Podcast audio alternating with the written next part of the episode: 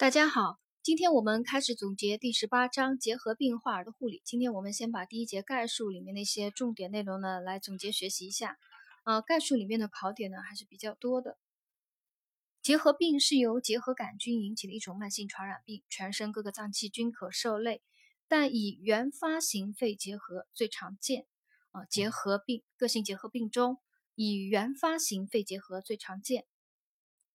一九九七年，WHO 将三月二十四日定为世界结核病日啊，大家把这个三月二十四日记住啊。世界结核病日是一九九七年 WHO 规定的啊，一九九七 WHO 规定将三月二十四日定为世界结核病日。我国是 WHO 认定的全世界二十二个结核病高发国家之一。啊，下面呢，我们把这个结核病的病因及发病机制里面的一个知识点呢来学习一下。对人具有致病性的呃结核杆菌呢，主要是人型和牛型，其中人型是人类结核病的主要病原体啊，人型结核杆菌是人类结核病的主要病原体。对人具有致病性的结核杆菌呢，主要是人形和牛型。小儿对结核菌及其代谢产物具有较高的敏感性，机体初次感染结核菌四到八周后啊，也就是差不多一到两个月以后。呃，通过致敏的 T 淋巴细胞产生迟发型变态反应及四型变态反应，大家把这个四型变态反应也要记住啊，单选题有可能要还是要考的，就是这个结核病，它是由 T 淋巴细胞产生的迟发型变态反应，也就是四型变态反应。开放性肺结核病人是主要传染源，开放性。肺结核病人是主要传染源，传播途径呢主要是呼吸道传播。下面一个辅助检查里面的一个知识点呢，就是结核菌素试验 （PPD 试验）啊，这个呢基本上考试必考的啊，不管是什么题型，它都会出一个结核菌素试验。试验方法呢是用结核菌纯蛋白演化物啊，也就是 PPD，零点一毫升啊，在患儿的呃，左前臂掌侧中下三分之一交界处进行皮内注射，每零点一毫升的 PPD 试液当中呢，呃，含有结核菌素是五个单位啊，每零点一毫升的 PPD，嗯，试液中呢含有结核菌素是五个单位。注射的部位呢，在左前臂掌侧中下三分之一交界处进行皮内注射，呃，注射的要求是使之形成一个。直径在六到十毫米的皮丘啊，这个皮丘必须要足够大，要在五毫米以上啊，要在六到十毫米的啊大小是六到十毫米的一个皮丘，四十八到七十二小时来观察这个反应结果啊，四十八到七十二小时，这个也是选择题单选题里面经常要考的一个考点啊，四十八到七十二小时，然后来。根据这个测量到的硬结的直径来判断反应的强度，怎么样？怎么样来测量呢？要先测这个硬结的横径，再测纵径，取两者的平均值来判断那个反应的强度。如果是没有硬结或者硬结直径小于五毫米的，那么呃就是阴性反应。阳性反应的话呢，就有四种了，一个是弱阳性，一个加。还有一种是中等阳性，两个加；还有一个强阳性的是三个加；极强阳性呢就是四个加啊，从一个加到四个加，一共四种情况。弱阳性一个加的是硬结，就是红硬的啊，平均直径呢在五到九毫米啊，这个是弱阳性。中等阳性两个加的呢，硬结仍然红硬，平均直径在十到十九毫米。强阳性的三个加的啊，硬结是红硬的表现，平均直径大于二十毫米啊。这三个弱中强，一个加、两个加、三个加，它的直径硬结的直径呢还是比较好记的啊。第一个是五到九，第二个呢是十到十九，第三个就是大于二十。极强阳性四个加呢，除硬结以外，还有水泡、坏死或淋巴管炎啊。这个呢就是。根据应节大小及局部反应的情况来判断的一个反应强度，然后可以呃得出不同的临床意义。如果说是阳性反应的话，那它可能有五种情况啊。阳性反应可能五种情况，第一个就是三岁以下，尤其是一岁以下未接种卡介苗的小儿，表示体内有新的结核病灶。年龄越小呢，活动性结核可能性越大啊，这个是不难理解的。第二个，儿童无明显的临床症状而呈阳性反应，表示受过结核感染，但不一定有活动病灶啊，因为这个患儿他没有临床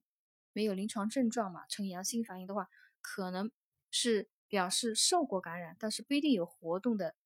呃病灶。第三种强阳性反应呢，毫无疑问体内有活动性的结核病。第四种，两年之内由阴转阳或反应强度从原直径小于十毫米啊，小于十毫米的就是弱阳性，增至十毫米以上啊，阳性反应变强了，且增加的幅度呢为六毫米以上者，表示心境有感染。或可能有活动性病灶啊。第四个就是两年之内阴转阳的，然后那个反应强度从弱阳性小于十毫米的变成了中等或者强阳性了啊，直径在十毫米以上了，且增加的幅度为六毫米以上的，表示心境有感染或可能有活动性病灶。第五个呢是接种卡介苗以后阳性反应要注意。注意与那个自然感染反应相鉴别，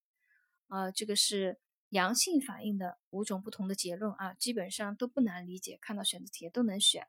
下面呢，我们把这个接种卡介苗与自然感染阳性反应的主要区别呢来学习一下啊，这个也不难，还是嗯也比较好理解的，我们一起来学习一下。接种卡介苗以后，硬结的直径呢一般是。那个五到九毫米就是弱阳性的，呃，自然感染的话呢，多为十到十五毫米，呃，自然感染的话，硬结是，呃，在十到十五毫米。硬结的颜色呢，接种卡介苗以后是浅红的，而自然感染的硬结颜色呢是深红的。硬结的质地啊，接种卡介苗以后的弱阳性的反应呢是。硬结质地较软，边缘不清，而确实自然感染的呢，硬结较硬，边缘清楚啊，就是跟上面讲的那个红印啊，有一个印子的，是自然感染。阳性反应持续时间，如果是接种卡介苗后的一个阳性反应，是那个持续时间较短，两到三天即消失，而自然感染的呢，持续时间较长，可达七到十天以上。阳性反应的变化，接种卡介苗以后有较明显的逐年减弱倾向，一般于三到五年内逐渐消失啊，因为它的那个接种以后产生的抗体逐年减少啊，所以它有一个明显的逐年减弱的倾向，一般于三到五年内逐渐消失。而自然感染的阳性反应呢，短时间内反应无减弱倾向，可持续若干年甚至终生啊，这个是。卡接种卡介苗啊，卡介苗与自然感染性反应的一个主要区别。阴性反应啊，如果测出来的呃那个呃反应强度啊无硬结，硬结直径小于五毫米得五毫米的得出结论是阴性的反应的呢，它也有呃四种不同的结论。第一种呢就是没有受过结核感染，第二种呢就是结核变态反应初期。啊，我们刚刚前面讲了，一般是在初次感染结核菌四到八周以后，机体呢会有一个呃那个四型变态反应啊，它是要在四到八周以后啊，机因为机体产生反应需要一个时间嘛，它如果早期的初次感染还没有到呃在四到八周之内的啊，那么它可能是一呈一个阴性反应。第三种情况。机体免疫反应受抑制，呈假阴性反应，比如患者有重症的结核病和麻疹等，啊，那就是假阴性啊，因为机体免疫反应受到抑制。第四种呢，就是不排除技术误差或结核菌素效价不足或失效，啊，这是阴性反应的四个不同的呃结论。这个结核菌素试验啊，因为是必考的一个内容，我在这里呢再给大家再来复述一遍。第一个试验方法。呃，将结核菌纯蛋白演化物零点一毫升，啊，每零点一毫升当中含有结核菌素五个单位，在患儿的左前臂掌侧中下三分之一交界处进行皮内注射，要使之形成一个直径在六到十毫米的皮丘，四十八到七十二小时观察反应结果。啊，先测横径，后测纵径，啊，得出一个呃两取两者的平均值，啊，得出这个硬结的直径大小来判断反应的强度。如果没有硬结或硬结直径小于五毫米的，那么是阴性；阳性的话呢，就一个加是平均直径在五到九毫米，两个加呢在十到十九毫米，三个加强阳性的呢，平均直径大于二十毫米，极强阳性四个加的，除硬结以外，还有水泡、坏死或淋巴管炎，啊，并且阳性反应它的硬结呢都是红硬的啊，边缘清楚的。临床意义，阳性反应的有呃几种不同的结论。第一个，三岁以下，尤其是一岁以下未接种卡介苗的小儿，表示体内有新的结核病灶，年龄越小，活动性结合的可能性越大。第二个，儿童无明显的临床症状而呈阳性反应，表示受过结核感染，但不一定有活动病灶。第三个，强阳性反应，毫无疑问，体内有活动性的结核病。第四个，两年之内由阴转阳或反应强度从原直径小于十毫米，也就是弱阳性，增至十毫米以上，就是变成中等或者强阳性了，且增加的幅度呢为六毫米以上者，表示心境有感染或可能有活动性病灶。第五种就是要注意，呃，接种卡介苗后阳性反应与自然感感染反应的鉴别。嗯，这个内容呢，我也简单复述一下啊。呃，硬结的直径，接种卡介苗的话呢，是五到九毫米啊，就是弱阳性的一个反应；而自然感染的呢，大于十毫米，在十到十五毫米。硬结的颜色啊，接种卡介苗的是浅红，自然感染是深红。硬结质地，接种卡介苗后啊，硬结较软，边缘不清；而自然感染的硬结较硬，边缘清楚。阳性反应持续时间，接种卡介苗的较短，两到三天即会消失；而自然感染的呢，呃，阳性反应时间持续较长，可达七到十天以上。阳性反应的变化，接种卡介苗以后呢，有明显的逐年减弱的倾向，一般于三到五年内逐渐消失；而自然感染的呢，呃，那个反应的强弱没有明显的变化。啊，可持续若干年，甚至是终身。阴性反应的结论啊，也有四种。阴性反应的结论有四种：第一个就是未未受过结核感染；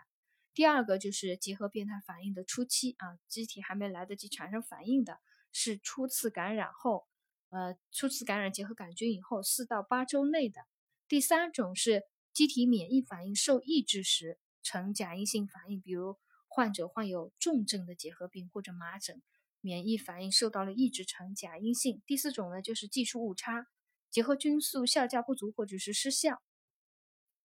啊，这个呢就是 PPD 试验的一个知识点啊。嗯，下面我们继续往下讲，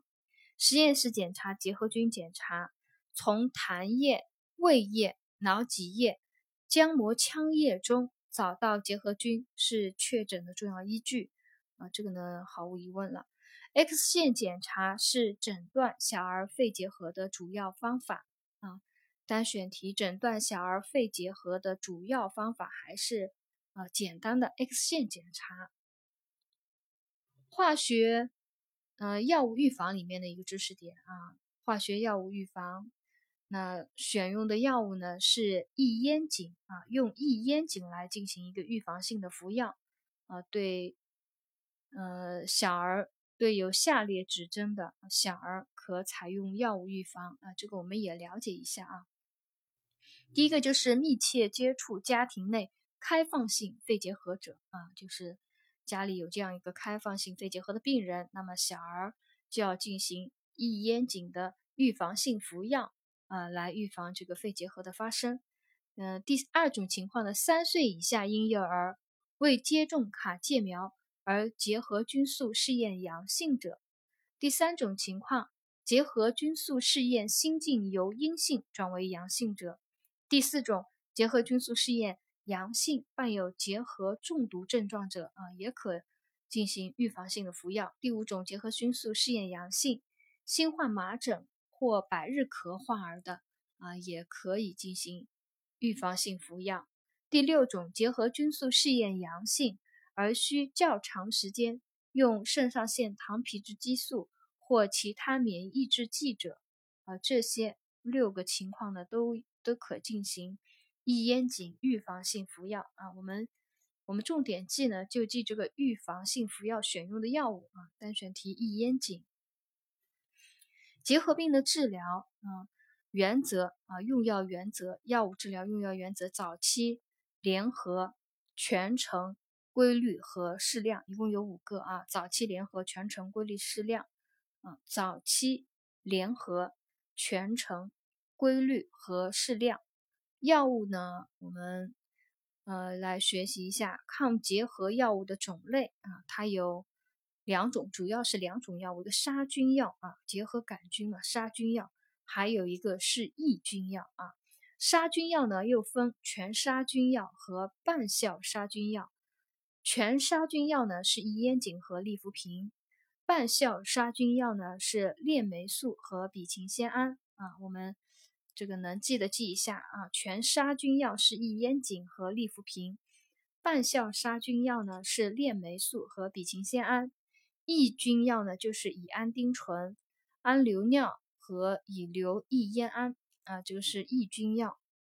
啊，我们主要把这个全杀菌药记住了。这个选择题呢，用排除法，抑菌药也能选出来。抑菌药有乙胺丁醇、氨硫尿和乙硫异氨烟啊，异烟胺啊，乙硫异烟胺。化疗的方案啊，我们也了解一下，有标准疗法。化疗方案标准疗法一般用于无明显症状的原发型肺结核。疗程是九到十二个月啊，标准疗法用于无明显症状的原发型肺结核，疗程是九到十二个月。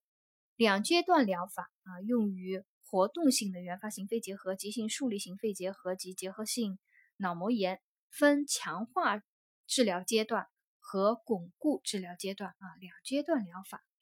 还有第三种是短程疗法。短程疗法是结核病现代化疗的重大进展，直接监督下服药与短程化疗是 WHO 治愈结核病人的重要策略啊。有这样一句话：短程疗法是结核病现代化疗的重大进展，直接监督下服药与短程化疗是 WHO 治疗呃治愈结核病人的重要策略。呃，最后一个知识点呢，就是几种常用常用的结核抗结核药物的使用简表啊。这个，呃，这个考点呢，考到概率比较高的呢，还是这些药物的一个毒副反应啊。我们也把它来学习一下。它这里全杀菌药有异烟肼啊、利福平，呃，半效杀菌药呢有链霉素，还有吡嗪酰胺。呃，另外还有抑菌药乙胺丁醇和乙硫异烟胺。呃，我们把它的副作用来学习一下啊。我看了这里面，呃，不管是杀菌药还是抑菌药啊，除了链霉素，其他几个药呢都有肝脏损害啊。大家记住了，这个抗结核病药物里面，除了这个链霉素啊，其他几个药都有肝损害啊。大家。看到这个肝损害呢，肯定要选的。异烟肼呢，它主要就是一个呃肝损害，另外还有周围神经炎、精神症状和皮疹啊，所以服用异烟肼的这个结核病人呢，要每月查肝功能。链霉素呢，那就是听损害、肾损害啊，以及周围神经炎和变态反应，所以呢要查。细心观察患者的听力有无受损啊，查听力功能，还有因为有肾损害，所以要查血尿素氮检查啊。这个是链霉素，利福平呢，呃，肝损害啊，肝损害我刚刚讲了，除了链霉素，肝损害都有啊。呃，然后利福平呢，我们记一下，它有一个白细胞和血小板的下降，所以呃，服用利福平的病人，除了要查这个肝功能，另外还要定期查这个血常规啊，发去查它有没有白细胞和血小板下降下降严重的情况。乙胺丁醇啊，除了肝损害，主要就是球后视神经炎啊。乙胺丁醇，乙胺丁醇是那个叫叫什么抑抑菌药啊？乙胺丁醇是抑菌药，它的主要的那个毒副反应，除了肝损害呢，还有一个球后视神经炎啊。乙胺丁醇球后视神经炎，所以它要每月查视力、查视野以及变色力。吡嗪酰胺啊，肝损害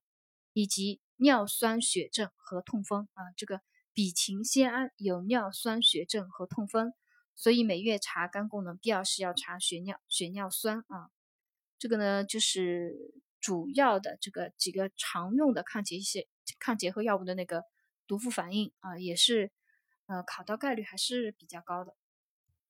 呃，我把它再复述一遍啊，就是除链霉素以外啊，每个药都有一个肝损害。一烟肼全杀菌药，它就有肝损害，要查肝功能。链霉素呢，它有呃那个它是半效杀菌药啊，链霉素半效杀菌药。它是听损害、肾损害啊，所以要查那个听力啊，查听力功能，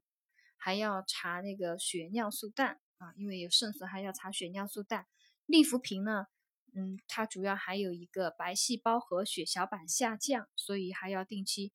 查那个血常规啊，还要查肝功能。呃，利福平它也是那个全杀菌药啊，异烟肼和利福平是全杀菌药。半效杀菌药呢是链霉素和吡嗪酰胺，吡嗪酰胺呢它还有个副反应呢，除了肝损害呢，还有那个尿酸血症和痛风啊，所以每月要查肝功能，并适时的查血尿酸。呃，抑菌药乙胺丁醇啊，乙胺丁醇它有一个球后视神经炎，乙胺丁醇有球后视神经炎，所以每月要查视力、视野以及变色力啊，这个呢就是。药物几个药物的毒副反应啊？我们今天第一节概述的重点内容和考点呢，我们今天就总结学习到这里。